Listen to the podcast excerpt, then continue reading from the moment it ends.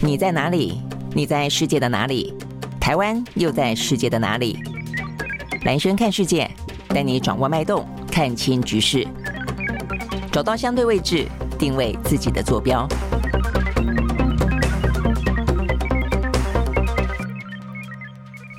大家好，欢迎收看今天的蓝轩看世界啊。那我们经过了二二八啊，这个四天的连假，哇，这个时间呢真的还蛮长的。现在的呃连假啊，这个呃这个加头加尾的哦，这经常连成蛮长的时间，都还蛮能够呃这个去规划做一点事情，或是有一个比较呃多的休息，或是说有个比较长的小旅行啊。好，那不晓得呢二二八过去这几天过得怎么样？好，那对台湾来说的话呢，当然是七十六年前一九四七年啊所发生的。在呃万华吧，这个天马茶行前面，因为弃尸的一场行动，呃，意外的引发了军民之间啊，这个相互的一些。呃，对峙啊，甚至呢，就是在省级不同的省级之间啊，这个相互的冲突演变成二二八事变。那这个二二八事件啊，这个对台湾来说的话呢，当然是一场呃，当初哦、在两个完全等于是呃那个时候台湾才刚刚从日据时代当中恢复哦、所以是有呃这这样子的一个生活的跟这样的一个熟悉的啊这个样态。那呃那个时候的话呢是呃，但是日本投降嘛，哦、所以等于是呃中华民国的呃这个政府来台湾做接收，那那时候来台湾的呢，确实又是另外一群在大陆哦这样子的一个呃生活环境环境底下哦这个文化底下呢呃这样的一群人军哦跟这些军人跟哦跟一些政府人员，所以呢等于是两边哦这个隔阂许久，在很多不同的生活的方式跟文化底下哦，因此呢陌生哦我觉得是隔阂呃缺乏沟通哦，所以产生了一些呃先是误解，后来当然演变成哦这个非常严重的镇压哦，所以呢。对台湾来说的话呢，因此造成了那么长时间的啊，这个在省级当中的伤痕啊，或者在政治当中呢，引发了一些事件啊，到现在还余波荡漾。但坦白讲啊，这个经过了七十几年的时间了啊，对台湾来说，不同的族群之间，如果撇开政治啊，这个政治人物刻意的在伤口撒盐巴的话，其实彼此之间的族群跟族群之间的一些沟通、相互了解，我觉得到现在为止啊，应该都是非常能够去呃彼此之间相互尊重啊，这个共。共同的生活早就已经在这块土地上面，已经不分你呃你我跟不分彼此了哦。但是到现在为止，当然在政治当中这个话题呢还是受到关注的啦。好，所以呢在昨天的话呢比较受到关注的，除了二二八哦这个呃在蔡英文啊、哦、这个总总统他再次的讲掉了呃有关于要让台湾呃有尊严的呃这个追求自由跟繁荣之外，比较特别的是蒋万安啦啊这个蒋万安。所以蒋家的第四代啊，那他成为这个台北市长啊，所以他昨天呢出席了相关的台北市的二二八啊这个事件的相关活动，然后特别的呃在就是以台北市长的身份啊表示道歉，这件事情是受到关注的啊。那当然现场还是有一些呃这个二二八说是二二八的一些呃民众啊，这个到这个现场去抗议，那举布条高喊杀人凶手啦啊，这个下跪道歉啦。呃，坦白说，他们到底是身份是什么也不知道哦。真正的二二八的受难家属哦，当然，我想各自有各自不同的。有些人可能一直都还是没有办法从阴影当当中走出来哦。但是如果说真的是撇开政治啊这个部分的话呢，彼此之间的相互包容哦，这个就是呃，对于蒋万安，对于当初马英九，对于所有的外省人啊来说的话，呃，其实在过去这些年啊，这包括连李登辉主政时期的国民党就不断的。道歉，追求真相，我觉得相当程度的，或许真相还是有一些部分必必须要去，呃，靠着一些史料的爬梳啊，去让它更加的完整。但是呢，就这个心意上面来说的话，对很多二二八的家属啊，如果愿意的话，事实上是已经可以去接受的啊。所以我们看到昨天有一段，我觉得蛮动容的啦。这个就是受难者的家属啊，这个后代啊，这个廖继斌说，因为这讲呃，马英九昨天也去了嘛，那马英九等于是他不管是在当市长的时候，不管是在当总统的时候，或者他不当总统了以后，都还去。我觉得这件事情蛮重要的，就是说你在权位上，你在某种身份上，你去表达你的歉意是一件事情。哦，但是呢，如果说撇开了这些身份跟权利，你还是持续的去关心这个族群的话，我觉得代表的诚意啊，是会感动这一群人的啊。所以呢，这个。二八的受难者的家属啊，这个廖继斌就说，对很多受难者家属来说，马英九呢，他在二八事件这个上面的一些意。态度的表达是不求回报的，已经获得了许多呢受难者遗族的认同，跟我们已经形同亲人，同喜同悲了哦。那我想，如果照他这样的说法的话呢，其实这是马英九昨天再到现场去，我想是他最大的收获哦，应该是一个最大的回馈了吧？我觉得让他这样的一个付出，真的是得到了哦这个相关的呃接受了，而且呢，他讲说形同家人，所以真的是希望哦，这个对于台湾来说，不要有任何一个政治人物哦，这个基于自己政治。利害啊，利益上面的需求啊，在这样的一个对台湾来说很需要能够呢相互沟通、相互包容的一个历史的伤痕当中，当然要汲取教训哦。但是呢，呃，真的是不容许啊，这个政客哦在上面撒盐巴，获取自己的政治利益了哦。否则的话呢，已经七十六年了啊，这个七十六年每一年的二二八，呃。真心的啊，希望能够弭平伤痕啊，这个携手向前的有多少？然后呢，真真正在上面撒盐巴的哦，希望能够去呃扩大分歧的又有多少？我觉得这部分大家已经越来越清楚了啦哦。好，只是二二八呢，当然啊，它在政治上面总是呃一个话题。好，所以呢，这个部分事实上是在昨天这几天啊，这个假期当中，如果就新闻来说，在台湾比较受到关注的。那台湾另外呢，还受到关注的一个话题是在过去这几天，呃，有所谓的台湾的动员法啊，这个动员。法的相关法案呢，呃，被国防部提出，那我想这个部分的话呢，就会要连接今天我们要聊到的，或者这段时间以来啊，呃，所有的国际新闻大事，从俄乌、俄乌背后的中美，然后从中美之间的不管是科技战，还是中美之间的战略的对峙，那连带到呢中美台台湾的关系啊，这个部分事实上是牵一发动全身的。那这个部分的话呢，有些时候呢重点比较放在俄乌，有些时候呢重点比较放在台海，但这事实上呢这两个话题都是啊，目前看起来已经发生。战争或者即将可能担心发生战争，呃，这两个呃核心点已经是算是现在目前全世界地缘政治当中、呃、这个变数最多、风险最高的地方了。好，所以呢，今天相关的话题也会跟着这个部分来走啊。那我刚刚讲到，在过去这几天也跟国内的新闻呢相互挂钩上的，就是说过去这几天，呃，国防部哦、公告了一个全民防卫动员准备法的修正草案。那这个部分的话呢，在过去这几天，如果你有注意到新闻的话，引发起呢，呃，算是最大的哦，大家的焦点关注。第一个的话呢，是把这个准备法的“准备”两个字拿掉，所以呢，就叫做全民防卫动员法。哦，那为什么要拿掉“准备”两个字？是代表了战争即将来临吗？我们很多的呃准备已经不是准备了，已经要更加的强制性、更加的积极、范围更广了吗？我想这个是呃拿掉“准备”两个字，大家最呃感到呃敏感的，或者说最呃牵动神经的部分。那更不用说呢，中间有两个重点哦，在过去这两天呢受到关注。一个的话呢，就是有关于十六岁以上的这个高中生，呃，这个高中生的话呢，要就就作为一个所谓的学校的防。防护团哦，用这样的个战时动员法哦，这个动员法在战时的时候呢，这群人要被去组织起来。那组织起来的话呢，因为才十六岁嘛，又不能当兵。呃，因为先前的延长兵役哦，那事实上呃是十八岁以上的哦，那所以呢，呃十六岁要干嘛呢？哦，所以呢，这个教育部呢就会针对这个相关的，如果以后修正完成的话呢，针对这个法案的话，会让十六岁以上的哦这个呃学学生哦同学们呢，呃就要嗯包括高中啦哦一些呃职业学校等等啊，他们要依照一些防护啦、灾防啦。呃，救灾等等的各自不同的专长啊，要去进行一些相关的训练，那以备啊未来呢不时之需。那我想这个部分的话呢，是引起引发大家的讨论的，就是说呢，是不是真的啊已经到了，不管是到底是要做做应美国的要求，做给美国看啊？因为美国事实上确实对于台湾来说，即便蔡英文啊他都不愿意承认，但事实上我们看到各方的讯息，包括连美国的。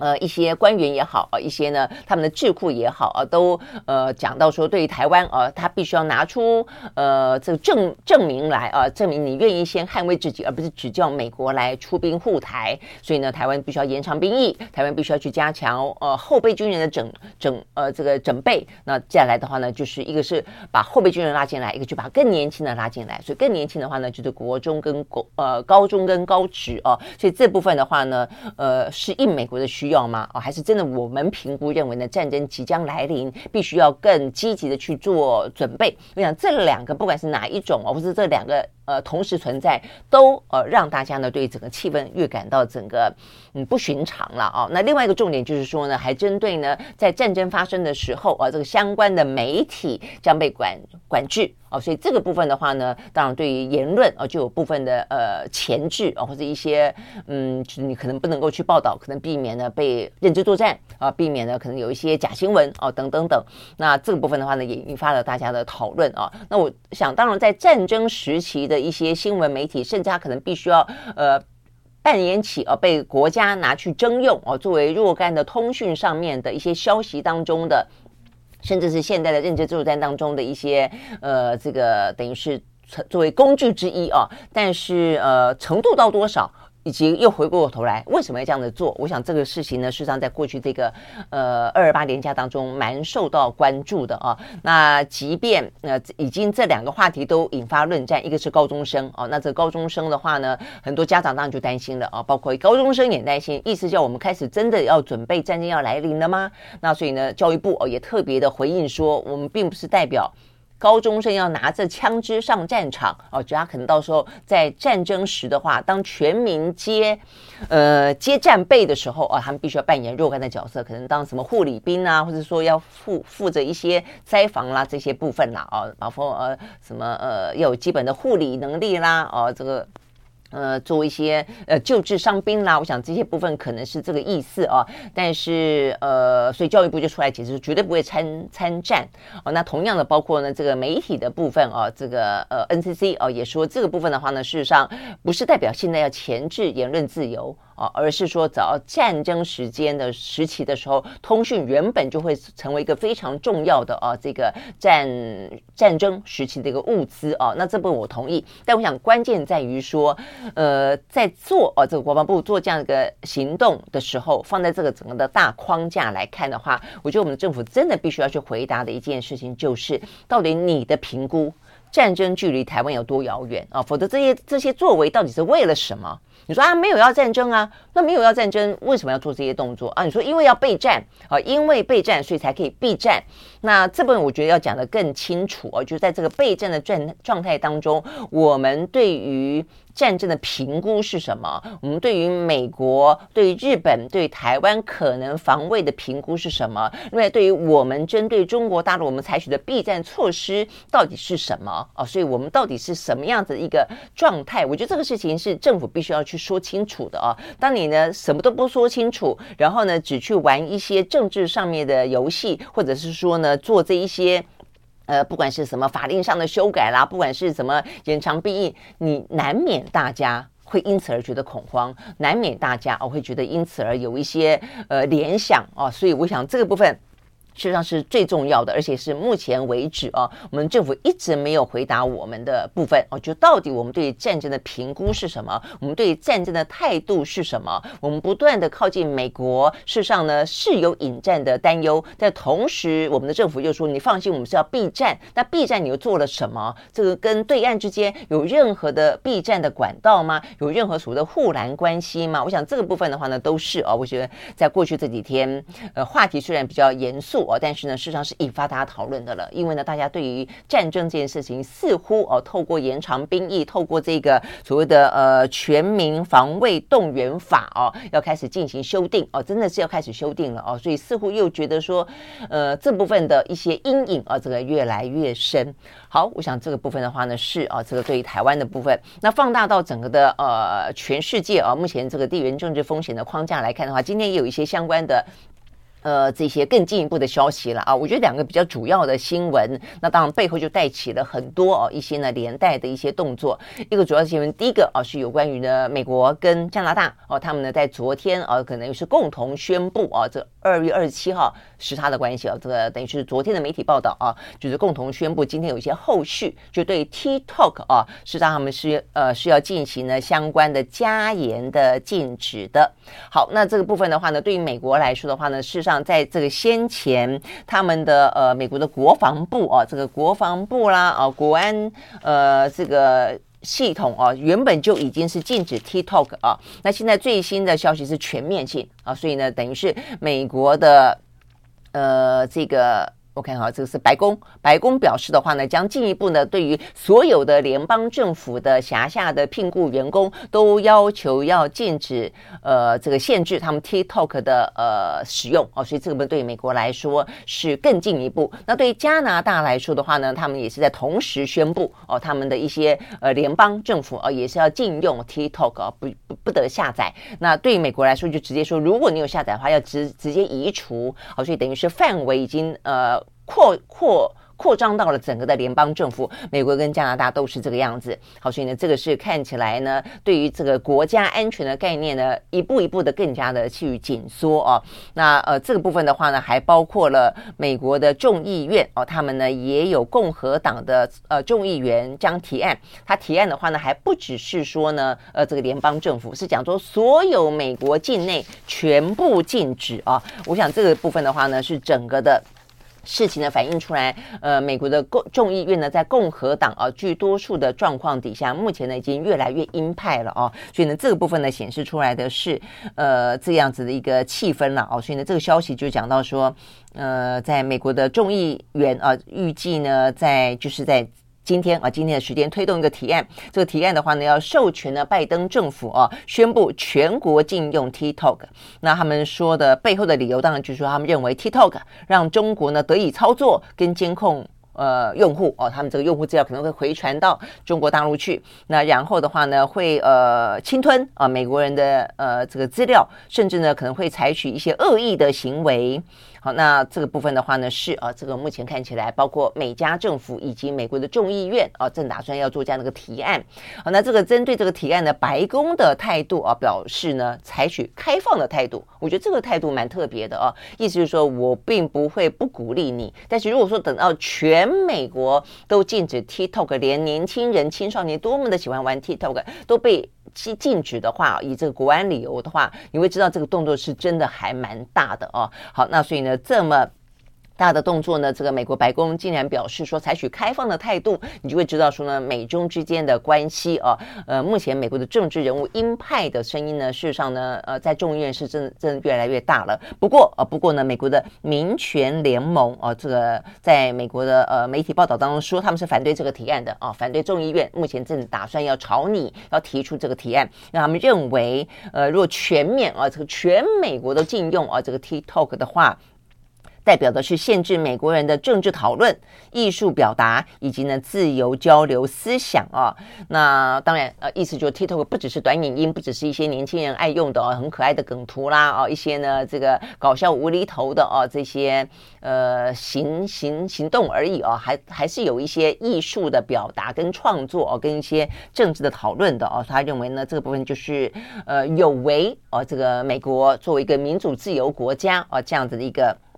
呃，文化的哦，他们甚至觉得说呢，你连人们发布可爱的动物的影片跟梗图都要限制哦。他认为呢，美国的民权联盟哦是彻底反对的。那这个中国大陆哦，在昨天呢，也有，有他们的外交部哦发言人毛宁，他说呢，美国作为世界的头号大国，竟然如此惧怕一款呢这个青少年的呃喜欢的应用软体啊，这个表示未未免太不自信了哦，还有点去酸呃这个美国了哦。那也讲到说，美国呢，呃，中国啊，这个坚决反对美国用泛国家安全的概念滥用国家的力量，无理打压呢别国企业啊，说这是一个错误的做法。这部分的说法就比较像是呃，针对不管是其他的半导体啊，这个中国大陆也都说他们滥用了一个对国家安全的认知，任意打压别国的企业啊。但是针对呢，呃，这个 TikTok 这件事情，他就说也不过就是一个软体啊，你吓成这个样子，未免太不自信了。好，但不论如何啊，这显现出来的是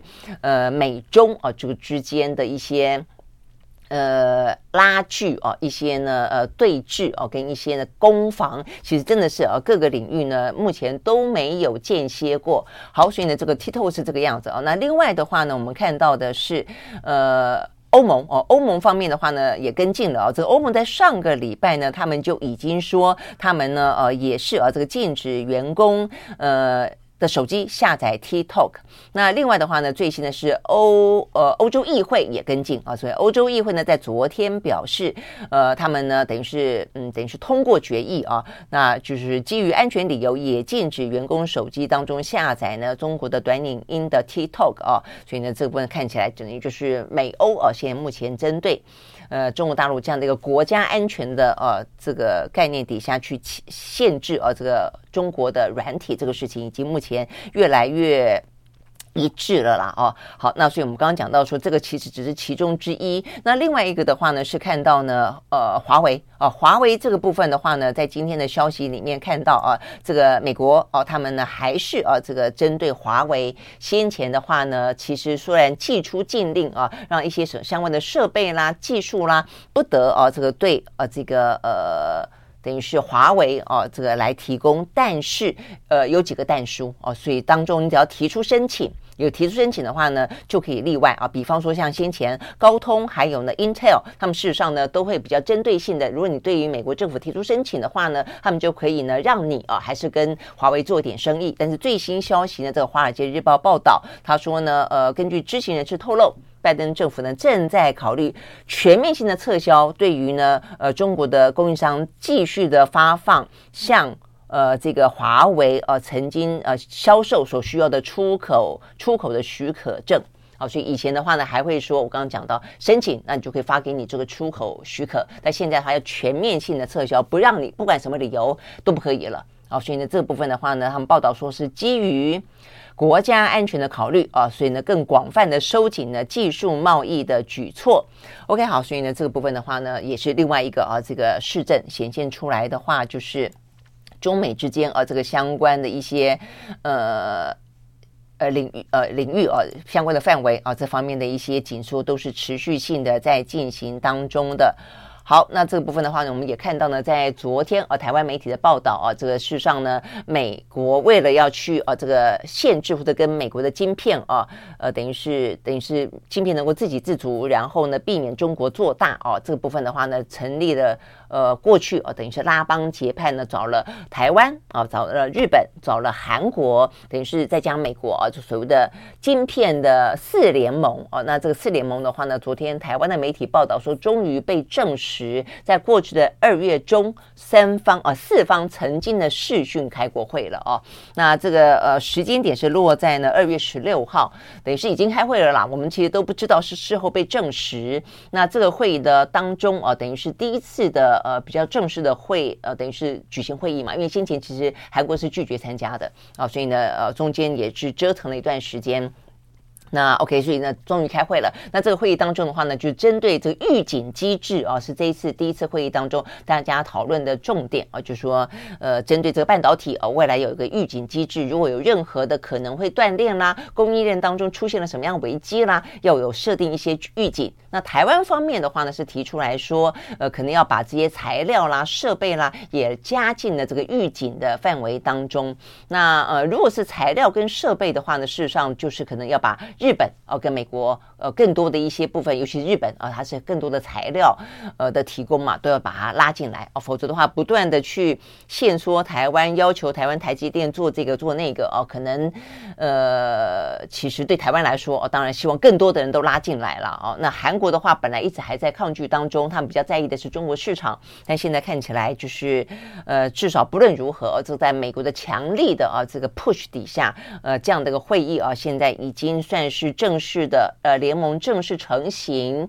那第一次的会议也已经开了啊。那有关于这个预警的制度也要求要被建立。那这个部分的话呢，事实上是这一两天也在关心的。呃，那我看台湾今天也报道说，这个美日的半导体新局台厂啊也在接招当中。因为呢，不只是这个晶片的四联盟，目前看起来是希望以美国为头为首啊，大家要采取一致的行动。但重点在于说美日。两国自己还有自己的行动哦，所以我觉得对台湾来说的话，就变成又竞争又合作哦，就是你要我们配合你哦，跟你们合作，呃，让你美国哦能够呢自给自足，然后呢供应链不至于短缺，然后呢要去围堵中国。但另一方面的话呢，其实我们也必须要去面对美日之间有更多的一些呃这个计划那这个计划先前我们就有聊过，他们要自己去呃吸手啊，包括呢要去打造呃这个晶圆厂，包括呢要去生产二纳米啊这样的一个晶片。那今天的消息是看起来呢已经有一些眉目了啊。好，所以呢这个最新的消息显示出来的是。呃，日本的晶片国家队啊，他们也成立一个晶片国家队。呃，这个国家队呢叫做呃 Rapidus 啊。那他们在昨天正式宣布哦，也在北海道呢要去建造第一座的晶片厂，而且呢打算跟 IBM 共同开发呢二纳米的制程技术。哦，这就是我们讲到，其实美国呢不断的比补贴哦他们的这一些半导体的公司，只要他们愿意啊这个。更进一步的，等于是在计划当中，呃，去呃自给自足、自立自强。OK，所以看起来美日之间啊、这二纳米的技术，呃，也打算哦、这个已经在呃 on schedule 了哦。那所以呢，这个部分显示出来的是，呃，日本国家队跟台积电啊、在半导体的呃这个圈子里面呢，将呈现一些竞争，既竞争又合作的关系了哦。OK，好，所以我们看到呢，等于是在日本啊、他们这些国家队也是由日本。的政府补贴哦，我们看到这个呃新厂说要盖在北海道的千岁市的这个新厂，从日本的经济产业省拿到了七百亿的日元的资助哦。那呃他们打算跟呃 IBM 共同合作的这个二奈米的话呢，IBM 也从呃美国的政府哦拿到了不少的呃这个申请补助。那现在的话呢，美国的呃国务院给人半导体有相当大哦这个金额的补助，当然台积电去亚利桑那州市场也得到了补助了哦。那所以呢。这个补助本身，呃，你可以看得出来，就是呢，呃，对台湾来说，当然担心哦，这个呃有。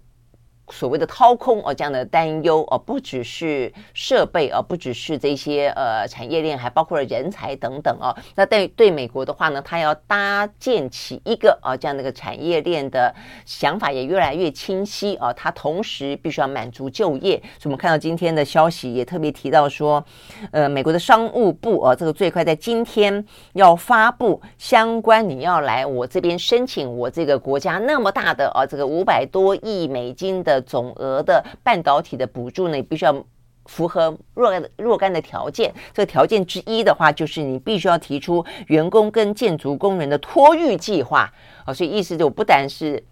不但是要创造啊，这更多的这个属于美国人的就业机会，还要呢保证啊，这个全家人啊，在这个地方啊，托育计划等等都很完备。所以这就是我们呃在讲到说呢，台积电觉得呃人力成本过高的原因嘛，就去那边设厂，然后的话，呃，他的人才又不是那么好管理啊，这个像华人一样，呃，他的工时的要求、休假的要求等等啊，可能又呃很多哦。但反过来说，他可能有更多的一些呃属于人资的成本。必需要付，包括这个育婴等等啊，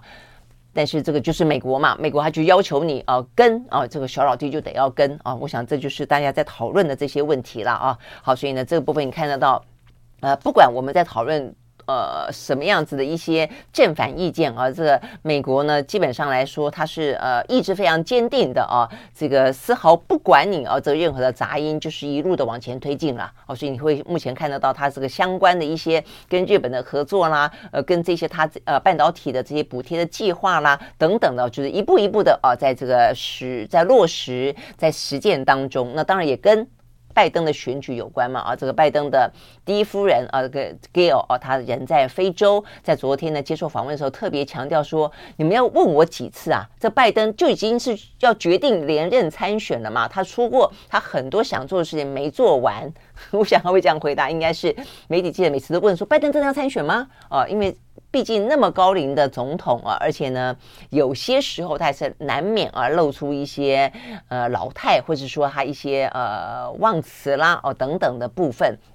啊，所以他媒体等于再次就问啊，这个第一夫人，那第一夫人呢算是呃很直白的做这个表态，呃跟。呃，表达了哦，所以我想呢，这个拜登参选总统是很清晰的哦，也因此这些相关的得要去跟美国人证明，我是呃对中国哦、呃，这个是事实上是跟他哦，这个确保他不会超越美国的哦，在半导体部分，我们事实上是一个战略对抗的关系哦，我们在战略的技术的核心这个部分，我们永远是能够掌握得住的。那另一方面要去。呃，证明他又可以管理啊，这个关系不至于过度的尖锐的冲突，造成啊这个可能战争的风险啊。所以我想这都是拜登在铺陈他自己要去连任。那更何况有关于经济啊，这个有关于今年的话呢，要打通膨，同时的话呢，又必须要去创造更多的呃这个就业机会，而且呢还给予呢这个相关的。呃，这个补助啦、生育啦，哦等等，我想这个都是一连串的啦，啊、好，只是说呢，对于台湾来说，就是陪着啊、这个美国的呃陪陪着美国玩嘛，啊、，OK，好，所以我想这个部分的话呢，是有关于讲到啊，这个在呃整个的呃美中之间啊、还有呢这个有关于半导体，我们在今天看得到的比较重要的讯息啊、就包括了像是山抖音啊、包括了可能要扩大的去禁止啊这个。嗯，许可证给华为，还包括了这个美日韩台啊，这个半导体的相关的讯息，好，都在今天啊，这个部分呢是一个最新的状况。不过呢，当然也有比较呃好一点的，或者说呃听起来啊，就是说那个战略的气氛在很多是一个政治上的需求。那真的发生战争的可能性啊，今天我们也看到陆陆续续啦，我觉得这个都是。不同的人啊，说不同的话啊，那这个部分的话，呃，我们看到美国的陆军部长啊，陆军部长的话呢，他呃叫 Christine 啊。他在昨天啊，这个是在一个美国的智库哦，智库的一些活动当中，呃，他呃出席预谈，他特别提到的是啊，我们先讲结论，他他的意思说，他不认为啊，这个现在呃中国已经具有两栖登陆啊这样这个能力了，而且他也不认为近期之内啊，这个共军会立即犯台。那理由当然是他谈到很多哦，有关于陆军，因为如果说在讲到说海空作战啊，实际上跨越台湾海峡是一件事情，但是他认为说呢，呃，就是入侵台湾没有那么容易啊，不是靠轰六的轰炸机或者潜舰船只就够了，呃，还要打造一批呢侵略的部队。哦，那这个部队的话呢，要能够顺利的呃整装待发，要横渡台湾海峡，还要能够登陆，还要能够夺岛。哦，那所以呢，这位陆军部长说没那么简单，呃，所以目前看起来的话呢，他认为就复杂程度来看啊，呃，这个中国大陆还不具备。啊，他正在朝这个方向努力，但是呢，还不具备哦这样的能力。啊，并非所向无敌，所以他说对美国来说，正是一个时机，就是要积极的救贺祖的位置啊，就是这是一个积极救贺祖位置的一个时机点。大概是这个意思啊。那当然，他也讲到说，就算他具有这个能力之后，呃，他们嗯就在美军的呃研判当中，我想这次过去这段时间的兵推都呈现这样的一个局面了啊。不管是美国自己做的，还是日本啊，最近最做的最新兵推都是，就是说，就算他能够登陆哦，他也一定不可能速战速决，而且呢会伤亡惨重，双方都是哦。那这个呃美日台啊的说法都说是会惨胜。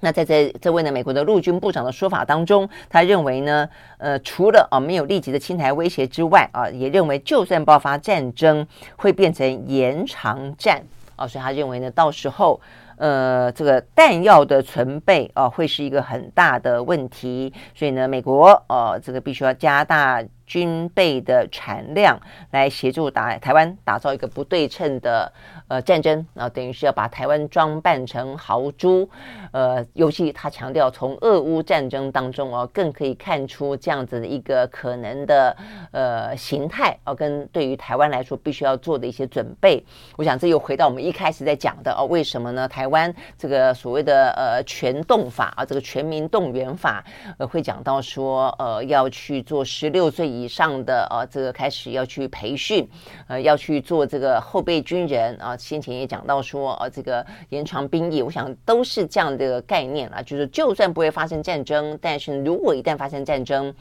呃，可能会要进到巷弄战，要登陆啊。所以我觉得这个对台湾来说，真的，我觉得这已经。呃，不是哦，这个随便说说是一个政治口水的话题而已了哦，而这个非常严肃的，要我们的政府啊，这些主政者要拿出呃避战啊这样的一个呃做法来了啊，因为当你以台湾本岛为战场的话，嗯、真是一个呃一个非常难以想象的局面了啊。OK，好，所以呢，这个部分是。美国的陆军部长所说的啊，那这个美国的驻中国的大使啊，这个昨天呢也在美国的呃商会主办的活动当中特别提到了哦，说对台湾有独特的责任了哦，就是说对于呃美国来说，我想这个是最近美国一些官员的说法，包括布林肯也是啊，他们都特别强调这位呃美国驻中国的大使啊，这个叫做嗯伯恩斯啊，他也特别提到说，我想他就是回应啊这个北京的说法。就不断的啊，这个中国都强调说的台湾问题是一个内政问题嘛啊，但是最近的话呢，包括布林肯，包括这位伯恩斯都说，呃，这个他不讲台湾，他讲台海啊，这个台海的话呢，不是中国的内海，台海的话呢，呃，事实上有一半以上的啊这个。百分全球百分之五十以上的货柜每天都会经过台湾海峡，所以意思就是说呢，我不管你说台湾问题是不是你的中国内政问题，至少台湾海峡的话呢，它影响到是全球的经济，百分之五十以上的货柜呢都从你台湾海峡经过，所以如果说你发生战争的话，那么对全球经济呢会带来极为负面的后果。我觉得这个部分啊是一个他们最近最新强调的部分了啊，我想也就是去破啊去破解，呃，中国大陆不断的说台湾问题是。中国内政问题的说法，一直说外国势力何何从干涉起啊？但问题在于说，呃，不去争论啊，这个台湾是不是？对中国来说叫做中国的哦，对我们来说当然不是哦。这个但是不去争论这个问题，至少台湾海峡，我想这个部分的话呢，包括美国哦，包括呢呃这段时间呃北约的秘书长来印太，包括呢欧盟也都是强调说这个部分对于全球的经济来说造成了非常直接的影响啊。那我想这个部分的话呢，事实上也是一个事实啊，这也是给了这些欧美国家来确保台海和平的一个理由啦哦。OK，好，所以呢这是美国驻中国大使呢这个最新的。说法好，所以呢，这是属于美中之间。好，那至于呢，在俄乌之间的话，今天有一个新的话题哦。那这个新的话题，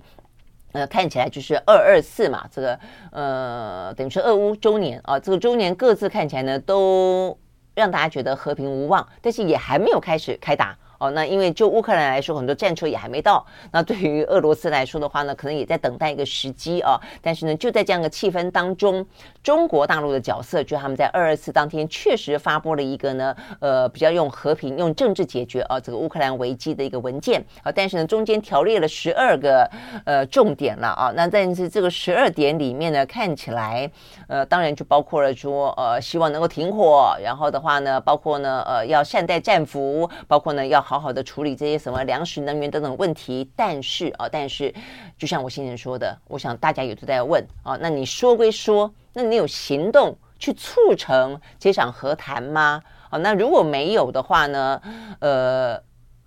更不用说，那你为什么要去呃接受啊这个白俄罗斯的总统哦、啊、卢卡申科的到访呢？我想这个部分是有关于呢中国哦、啊、在这个俄乌战争当中，除了啊这个发表这个文件之外哦、啊，在这一两天受到关注的，那就是呢白俄罗斯的总统啊要到访啊这个中国，而且要见习近平。那这部分的话，当然会被质疑啊。你一方面呢拿出了一个所谓的和平计划，但是呢你并没有用行动去促成和平。那更何况你找了一个呃在整个的俄乌战争发生以来最挺俄罗斯的白俄罗斯啊，因为很多俄罗斯的军队是借道白俄罗斯进到乌克兰，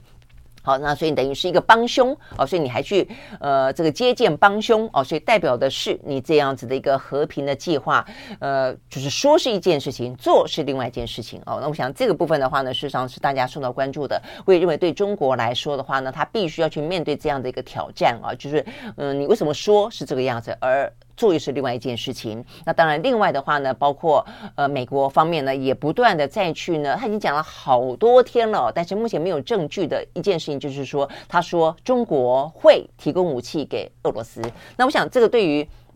中国大陆来说的话也是非常重要的啊！这个中国大陆一直说，呃，美方这个说法是假消息啊，放假消息。他说我是主张呃，俄乌要和谈的，我怎么会提供武器给他呢？好，但是嗯，我看美国的说法大概就是有点像，如果没有的话，那就警告你不要吧。哦，所以呢，今天最新消息是美方已经直接说了，如果你提供武器给俄罗斯，他们要直接进行经济制裁啊。对于呃提供武器的这些官员们啊，个人。啊，跟组织都要进行制裁。OK，好，所以我想这个部分的话呢，是美国持续加大力道的，要想办法遏阻，不让中国呃在俄乌战争当中加码，或者说提供啊这个军援给俄罗斯。但是中国大陆的说法就是说我没有哦，我没有哦。但是他虽然说没有，但是呢，他目前呢说跟做啊，呃，他接见了白俄罗斯的总统这件事情是在这一两天啊，这个引发大家关注的。那呃，这个卢卡申科到访中国大陆啊，会有三天的访问行程。那我想这三天啊，大家会呃某个程度相当啊，会是一个国际的话题，就到底习近平。会不会见卢卡申科？见了以后，双方会谈什么？怎么谈？中国的态度是什么？是不是让大家可以去相信他会站在俄乌战争当中是一个促谈的一方？我想这对中国来说是一个蛮大的哦，呃，这几天、哦，蛮大的一个呃，等于是试试试炼了啊，这个试验。OK，好，所以我想这个是中国大陆。那再来的话呢，就是就俄乌自己双方的话呢，如果要再打一仗的话，哦，这个接下来，而且这一仗可能要再打一段时间。好，所以呢，芬兰哦，在这个今天最新消息已经开始呢修筑围墙了。OK，好，所以呢，在呃大家印象所及的有关于边界要修筑围墙的，本来是川普哦，川普在要在美墨之间呢设围墙啊，避免呢大量的啊这个。呃，墨西墨西哥的移民啊，这个涌入美国，就目前看起来引发了啊很多的争议啊，还没有修筑完成。现在呢，修筑围墙的是芬兰。好，芬兰的话呢，事实上呢，非常具体的表示啊，我看他们事实上在去年九月的时候啊，这个在俄乌战争。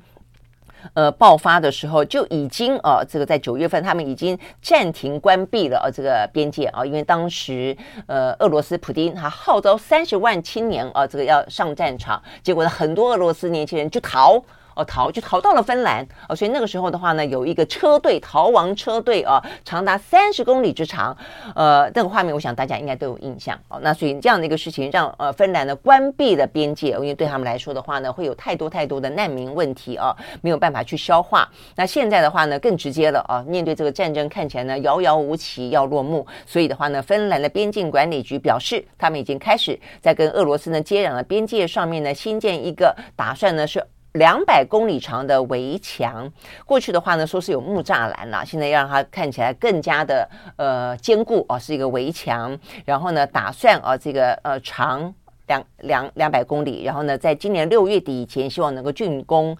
OK，好，那呃其他的部分的话呢，希望还有在二零二三年到二零二五年，陆陆续续还要进行更多其他的围墙。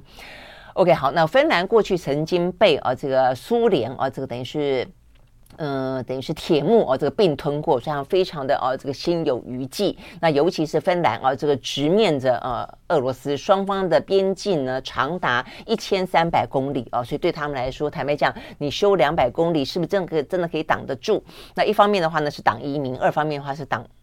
更进一步的入侵。如果说这个俄乌战争没完没了的话，OK，好，那我想呢，这部分反映出来的当然就是呃，这个俄乌战争，大家对于一些北约啊盟国当中的一些担忧。那不止对于这个芬兰啊，现在已经是要去盖围墙了。呃，在今天最新消息呢，丹麦国会。通过了要废除一个国定假日，为什么废定废除这个国定假日呢？让大家恢复上班。那相关的资源呢，用来提供呢，俄乌战争过后他们要增加国防预算。好，所以我想这个部分是整个俄乌战争之后带来了另外一个效应啊。这个所有的欧洲国家，包括连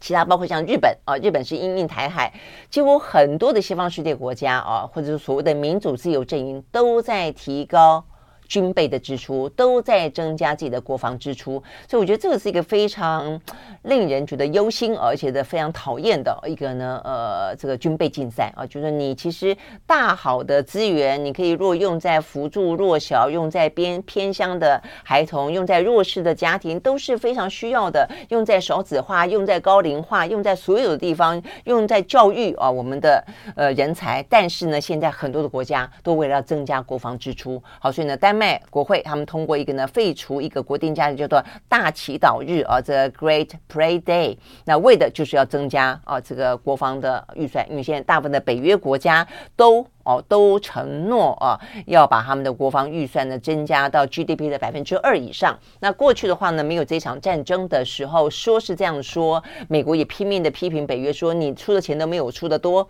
但是的话呢，大家都还是呃有点意兴阑珊，有点呢。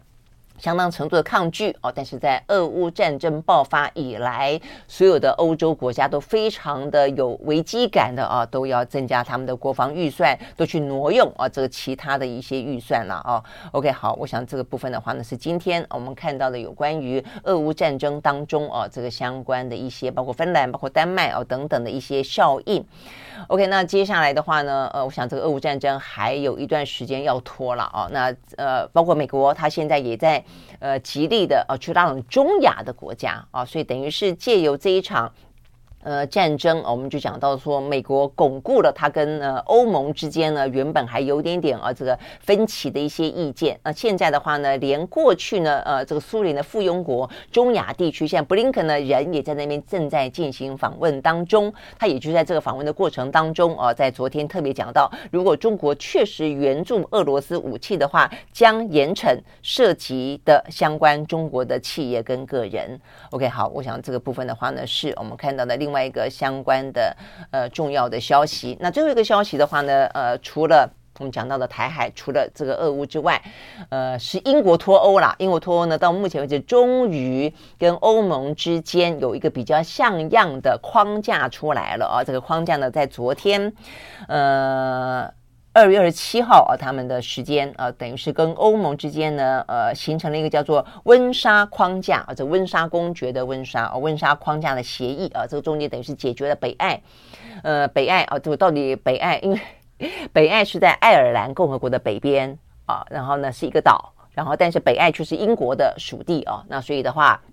怎么样子啊？这个英国脱欧，然后但是呢，又让北爱跟爱尔兰之间呢不会形成一个所谓的硬边界，这是过去啊这个英国脱欧期间一直争议不休的事情嘛啊，所以呢现在呢达成了一个呃温莎框架之后啊，这包括苏纳克啊英国的首相，包括呢这个欧盟的呃这个呃主席范德莱恩啊都认为这是一个历史性的，终于大概一个架构出来了啊，就是说呢呃这个北爱依旧的拥有啊若干。呢，跟英国在一起，但是却也还可以去因应啊，这个欧盟相关的一些规定啊的一些进出口啊这样的一个。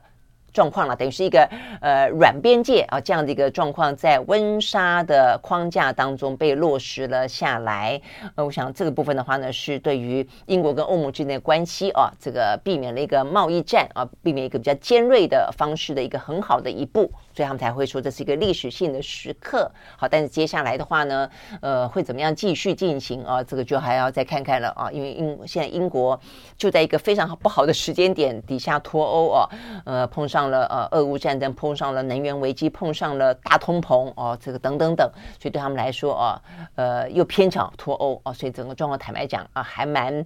经济状况还蛮严峻的。因为我今天还看到一个新闻说，他们的通膨数字啊，目前来说也是一样，全欧洲最高。好，所以呢，有关于英国跟欧盟之间的关系啊，在这个温莎框架之后会怎么样进一步的推动？我觉得这本也是值得关心的。好，所以呢，这是我们今天看得到比较重要的相关新闻，提供给大家。那明天同一时间我们再会喽，拜拜。